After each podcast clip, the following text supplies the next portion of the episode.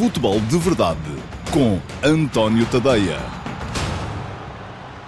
Olá, muito bom dia a todos. Eu sou o António Tadeia e este é o Futebol de Verdade, edição de quinta-feira, dia eh, 19 de setembro de 2019, edição dia, eh, dia de arranque da Liga Europa, Liga Europa, onde estão a esmagadora maioria das equipas portuguesas em competição nas provas europeias, nas provas da UEFA desta época. Uh, são quatro das cinco. Vamos ter Flóculo Porto, vamos ter Sporting, vamos ter Vitória Sport Clube, vamos ter Sporting Clube Braga. Portanto, é muita gente do universo futbolístico português a entrar em ação no mesmo dia, o que tem as suas um, condicionantes, vai empurrar a maior parte da jornada do próximo fim de semana da Liga, como vai acontecer quase sempre nas semanas seguintes às competições europeias, para domingo e segunda-feira, mas uh, ao mesmo tempo também é um dia daqueles. Hum, não é uma quarta-feira europeia à antiga, mas é uma quinta-feira europeia, semelhante àquilo que eram as quartas-feiras europeias à antiga, com muita gente a entrar em campo. Já lá vamos falar das equipas todas portuguesas que vão jogar, dos seus adversários, tentar perceber quem é que tem mais dificuldades, quem é que um, tem mais facilidades, se é que isso ainda pode acontecer, e qual é a importância destes jogos na primeira jornada para as quatro equipas portuguesas presentes. Antes, não, não tenho que vos dizer isto, não se esqueçam que podem enviar perguntas, quem estiver a ver em direto no Facebook. Podem enviar perguntas para a caixa de comentários e a equipa que produz este futebol de verdade vai selecionar a melhor pergunta para que no final eu possa tentar responder às vossas dúvidas. Mas pronto, vamos então já começar com a Liga Europa e começar uh, pelo Flóculo Porto, que é a única equipa das uh, quatro equipas portuguesas que joga em casa, vai receber o Young Boys. O Young Boys foi campeão da Suíça, um, uma equipa que uh, conseguiu desafiar aquilo que é o, reinado, que vinha sendo o reinado habitual do FC Basel, que ganhava quase sempre os campeonatos suíços e ganhou o campeonato com uma vantagem ainda assim muito apreciável. Uma equipa que ainda não perdeu jogos esta época, apesar de ter sido afastada das pré-eliminatórias da, da Liga dos Campeões, acabou por não conseguir aceder à fase de grupo, mas é uma equipa que, tal como o Flóculo Porto, vem um, dessa elite que uh, discutiu o acesso à Champions. Uh, não conseguiu chegar lá, tal como o Porto também não chegou. parece esta a partir de um jogo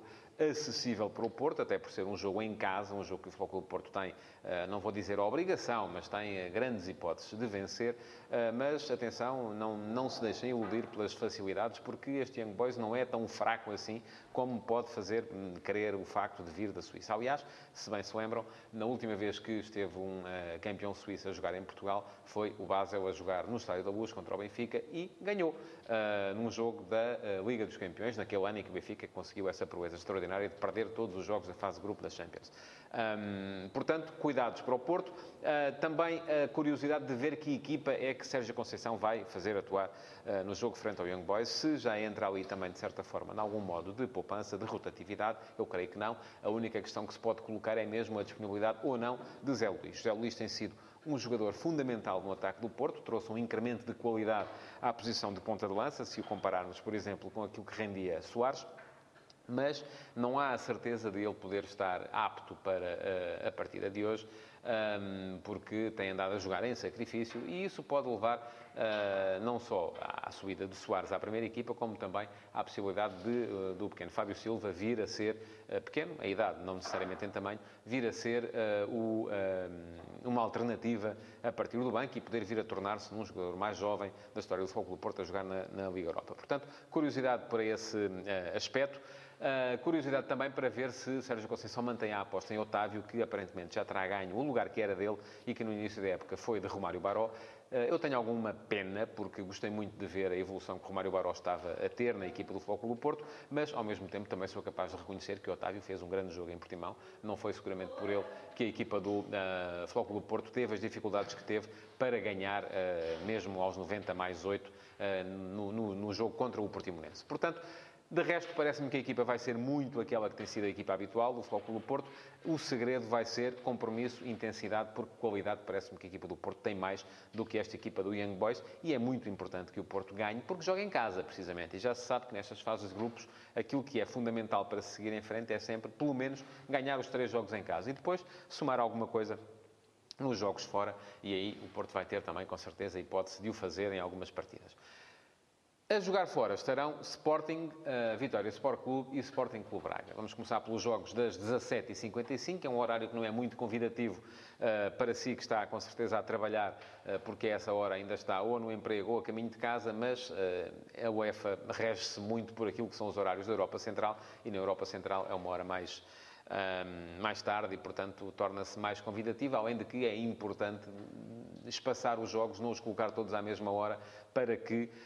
uh, os operadores televisivos também possam uh, transmitir dois jogos, um às 17h55, outro às 20 horas. Portanto, Sporting fora com o PSV Eindhoven, um, olha-se para aquilo que foi o, o, sorteio de calendário da equipa do Sporting e pode dizer-se duas coisas, ou que teve sorte ou que teve azar. E eu já vou explicar. Teve sorte porque Uh, apanha com o, a equipa mais forte do grupo, o PSV, eh, que soma por vitórias uh, os últimos cinco jogos, que segue na frente do campeonato holandês, a par do Ajax, que tem uma equipa muito, muito forte. Uh, mas apanha o Sporting com este PSV a jogar fora ainda por cima, logo na primeira jornada e no momento em que está uh, à procura de identidade. O Sporting mudou de treinador, tem o Lionel Pontes a tentar ainda explicar aos jogadores aquilo que quer, de diferente relativamente àquilo que queria Marcel Kaiser.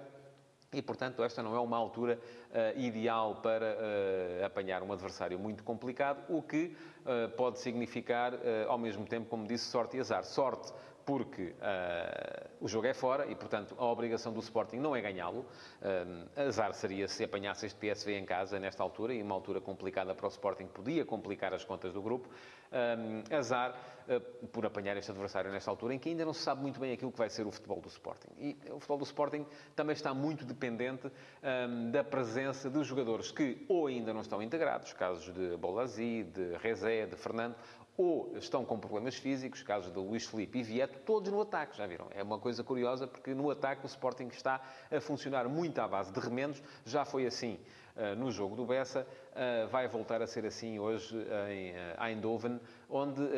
aliás, basta olhar para os jornais de hoje e não há quem aponte mesma, o mesmo trio de ataque, ou até há a hipótese de o Sporting se apresentar em 4-4-2 Losango, um, o que seria uma inovação relativamente àquilo que vem sendo o ataque do Sporting eh, nos últimos dois, três anos. Eu não vou arriscar aqui uma equipa, não, não sei como é que, o que é que vai na cabeça de Lionel Pontes. Uh, acredito na possibilidade, já o disse, de com trabalho o Sporting poder vir a impor o tal ataque móvel, uh, o tal ataque com três homens, sem, sem posições fixas, sem referências fixas, um, como acredito também na possibilidade do Sporting jogar no tal 4-4-2 Losango, um sistema que é exigente, mas que proporciona logo à partida uma boa ocupação do corredor central, o que é bom, uh, mas uh, depois fará é pouco sentido, tendo em conta a quantidade de extremos que o Sporting tem no plantel e que ficaria um bocadinho fora da, da, caixa naquilo que era o sistema preferido ao predileto da equipa de, de, de, do Sporting. Portanto, veremos mais logo como é que vai ser. Há a curiosidade de, poder estar Pedro Mendes, o tal goleador do Sub-23, eh, que não foi inscrito na Liga, mas que pode ser inscrito na Liga Europa, porque funciona, eh, aparece a partir da tal lista de jogadores eh, mais jovens e formados localmente. há a curiosidade também de perceber se volta Vieto, a curiosidade de perceber se Bolazzi vai manter as boas indicações que tinha dado no jogo do Bessa e se, ao mesmo tempo, Plata pode jogar, se melhora também o rendimento, que não foi bom no jogo contra o Boa Vista. tudo uma série de curiosidades que tornam este jogo do Sporting frente ao PSV um jogo curioso de ver com certeza, sobretudo se for adepto uh, leonino. Ao mesmo tempo, vai estar a jogar o uh, Vitória Sport Clube. E o Vitória tem uma deslocação uh, também complicada. Vai também para aquela zona, vai jogar fora com o Standard Liège, a equipa que lidera o campeonato uh, da Bélgica, portanto tem que ser uma equipa que está bem, que está forte. Perdeu um jogo, foi com o Anderlecht, o que não é necessariamente bom, porque o Anderlecht também está um bocadinho pelas ruas da amargura e está muito mal colocado na, na tabela do campeonato da Bélgica, mas é uma equipa que, que é forte e aquilo que conta sobretudo é aquilo que é a falta de uh, capacidade demonstrada pelo Vitória nos últimos anos nas competições europeias. O Vitória tem alternado anos em que está presente com anos em que não está presente, e isso já se sabe, não facilita nada uh, a capacidade de uma equipa para impor o seu nome e para impor o respeito nos jogos contra equipas que estão mais habitualmente nas provas. E depois também, nos anos em que tem estado presente, tem esbarrado com dificuldades. Eu recordo-me uma presença recente na fase de grupos da Liga dos Campeões, perdão, da Liga na Europa, onde o Vitória de facto, não foi, eh, não conseguiu passar esta primeira fase. Não é fácil, a equipa do Vitória também está a tentar cimentar o seu futebol, é uma equipa com um projeto futebolístico no qual eu acredito, e Vieira trouxe muita solidez à equipa, teve um arranque de temporada vitorioso, ganhando todas as suas uh, eliminatórias, na, precisamente nesta Liga Europa, e algumas com algum grau de dificuldade, uh, mas está agora a começar a ter um confronto com a realidade em que os jogadores ou estão a começar a ficar sobrecarregados ou então acabam por não mostrar tanta qualidade como estava uh, previsto. Há algumas inclusões recentes na equipa, como são os casos de Mikel, o médio centro que uh, parece ter ganho a, a posição de, de, de, número 6, uh, mas o Vitória continua a ser uma equipa à procura de imposição europeia e isso passa muito por conseguir resultados, sobretudo fora de casa, contra adversários fortes, mas atingíveis, como é o caso deste Standard Liège. Esse é um problema que, de certa medida, o Sporting Clube Braga parece já ter ultrapassado. O Braga, ao contrário do Vitória, é uma equipa que tem estado com muita frequência nas provas europeias, já andou até inclusive pela Champions, é uma equipa que marca presença regular na Liga Europa,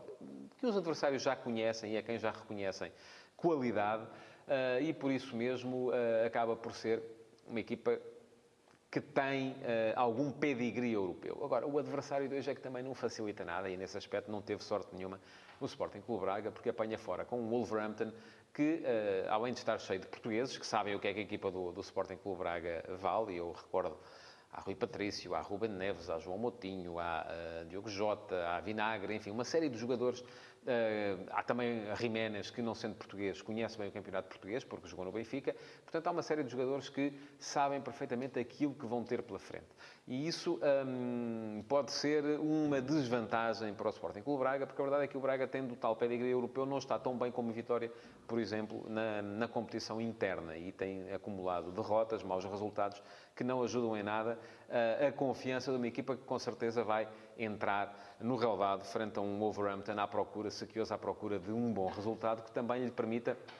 fazer esquecer aquilo que foram uh, as últimas partidas. Derrota por 3-2 com o Everton, levou 5 a seguir do Chelsea, enfim, não é uma, um cartão de visita recente muito favorável para a equipa do Wolverhampton, que, a jogar em casa,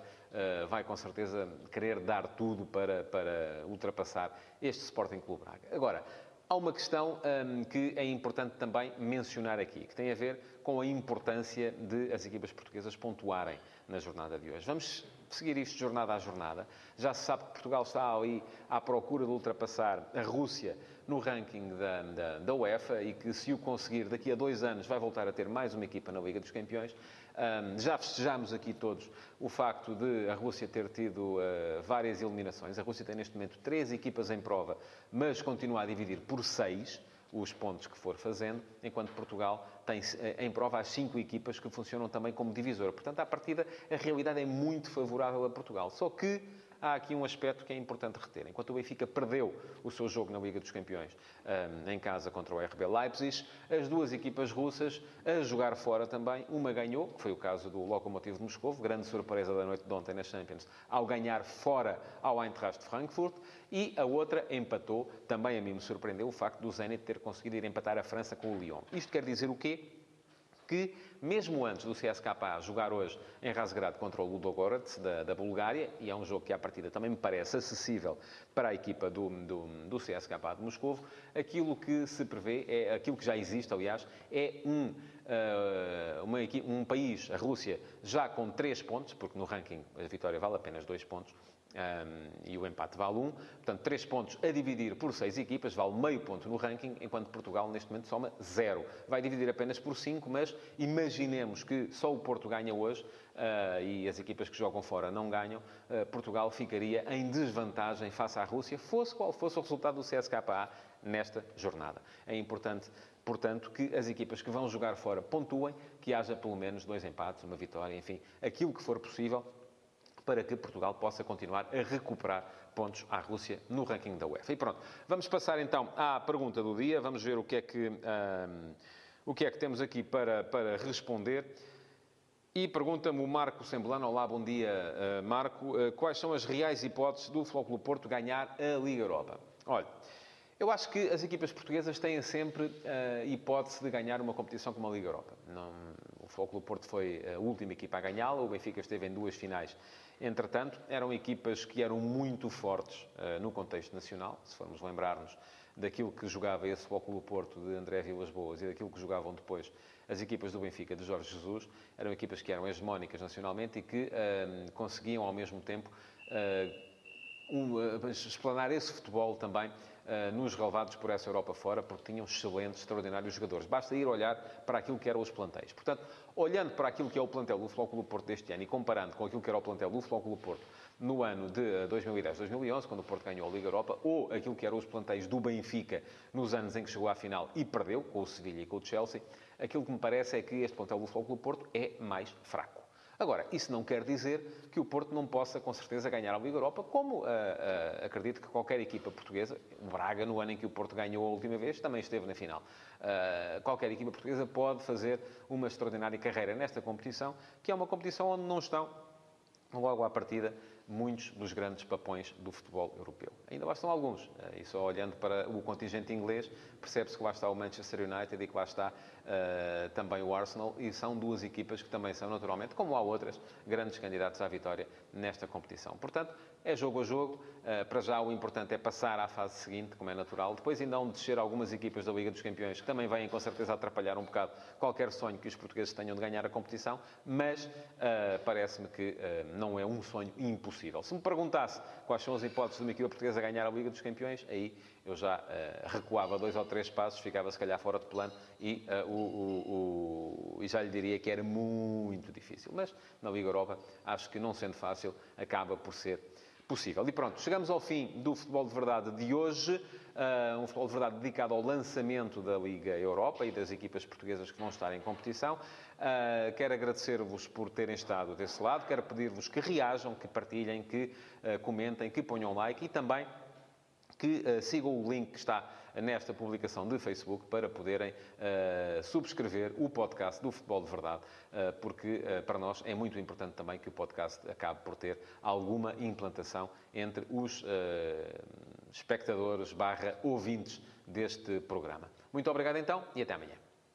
Futebol de Verdade, em direto de segunda a sexta-feira, às 12h30, no Facebook de António Tadeia.